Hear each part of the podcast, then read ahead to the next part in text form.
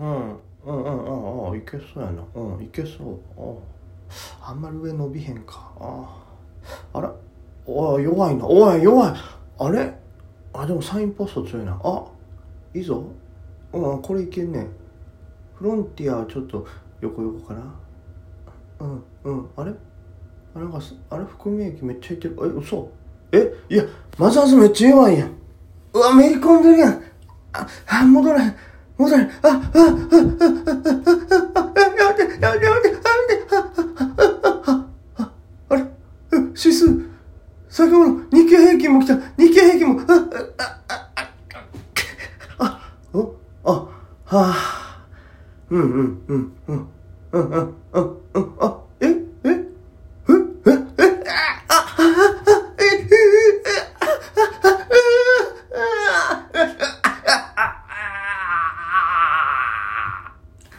というのが前場の相場でしたね。これはもう本当まあ始まりたては逆にね、昨日のダウの引けといい感じでね、こう日経平均先物高く始まってたんですけどね。まさかそっからこんな下落する？まずマザーズがずっとおかしかったよね。ずっと下がってたうわ、マザーズ何してんねん。そこ抜けてるやんけ、みたいな。なんかね、日足でも天井っぽいチャートつけてしまってるし。で、あと、日経は高かったのにそこから毎点までしてくるし、みたいな。で、まあ10時になっても10時半になってもリバらへん。これ危ないぞと思ってたら、もうさらに下来て。うん、まあそういうのもね、途中で雰囲気悪いなっていう上買う人がいなかったんでしょうね。まあ、サインポストとか思った通りのある程度動きしたんですけど、まあセルシードとか松尾電機みたいなこうリバーするよみたいな銘柄は全然動かずみたいな感じでしたね。で、あとは、ミライアルは沈んで、ヤーマンも沈んでみたいな。途中で買ったんがちょっとへこまされてみたいな。まあ買い直したりしてますけど、これはむずい。もう自分のでもこれトレードの反省っていうのがあんまないんですよね。なんか自分なりにはやっぱだいぶ逃げ足も速くなったんで、まあ改めてこう自分が打ったところとその後の価格をこういろいろ何銘柄か調べたら、まあ別に逃げる場所は悪くないというか、どの銘柄も大体今の価格より早く逃げれてるから、それはいいんですけど、しかしまあ、うーん、こんだけ、ね、でも地合悪いって言ったところで、まあ、逆に最近が良すぎたんやろうって感じですよね。見たらほとんど、で別にマイナス2%とかなってるわけじゃないですから、ちょっとした下落というよりも、まあ、下落ほどじゃないですよね。先物がちょっと調整した、日経平均がちょっと調整したっていうだけでもこれですから、辛いね。なんかだからどうしといたらいいかなと思ったら、まあ、逃げるのは僕は早かったから別にそこはもうこのままのトレードで今後もいけるかなと思うんですけど、まあ一個あるとしたら利確が、まあ遅いというか、うん、利確しといたらもっと含み益守れたのになとは思いますけど、ただできんよね。今までああやって、まあ短期でグワッと上がったとはいえ、上げ相場の中で、まあどうやってもそんなに押さへんし、押したとって翌日にはグワッと戻るっていうようなのが、まあそのね、最近の相場でしたから、ましてそういうところとね、連動する動きであって、まあ船とかもそうですし、グローブライドとかもそうですけど、ああいう風な決算で好業績出てグワッと上がってる銘柄なんか、そんな短期で、あ今上がってるから高値で一旦リリースしよう。みたいな。後で買い戻したらいいや、みたいな。ね。これなかなかできん。かなり資金があって、大量に持ってったら反撃とかできたんかもしれないですけど、もうそれぞれ単元がね、ちょっとでかいですから、一銘柄で。分割してたらいいけど。だからそういうのってこう別に割ってこうなかなかこうなんて言うんですかね、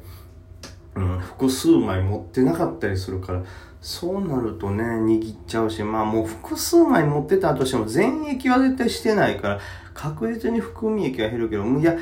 うんあれを上で利確するっていうのはちょっと至難の輪じゃない今までのこの心理からすると。あれをどもし今までの感じで今までならあれ、例えば優先とかもそうですけど、上で利確してたら、結局また上に戻って高値で買い戻させられてだからちょっと利益減ったなってなってるわけですよ。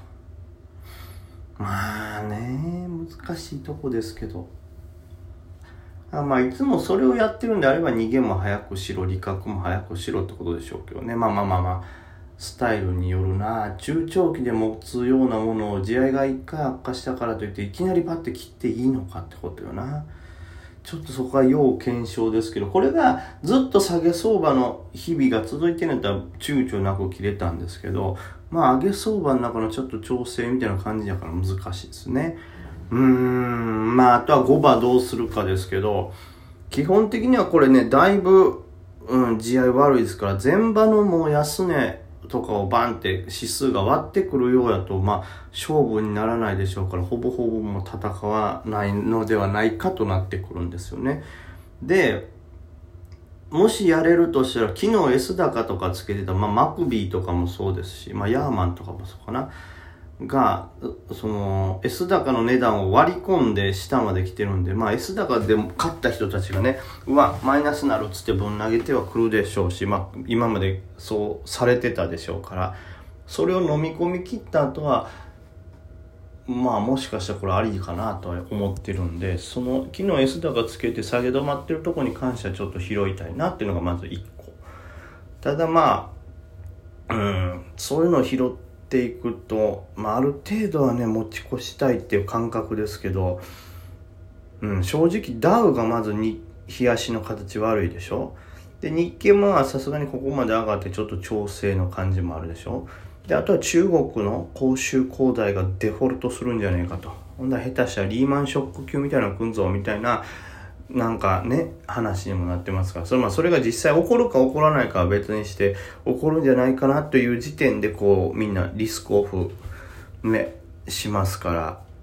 うーん、持ち越しはちょっと怖さはあるんですけど、でもその辺買うんなら、今日一日で決着つくとは思えないか、まあ多めに入って反撃っていうのがベストかもしれないですね。はい。だから非常に難しい立ち回りになりますけど、だからといってヘッジショート入れるタイミングでもない気もするしな。うん難しいな。まあもううんめちゃくちゃ。でだからといってマザーズもちょっと形悪すぎるし。ってなるとまあ、マザーズ系の深押しマザーズ指数がどこで止まるかによって疲労と変わるけど今日はちょっと怖いでしょ？マザーズ系進行系ちょっと怖いでしょ？で今度はまああでかいとこってなるけどでかいとこもねその分最近上がってますから。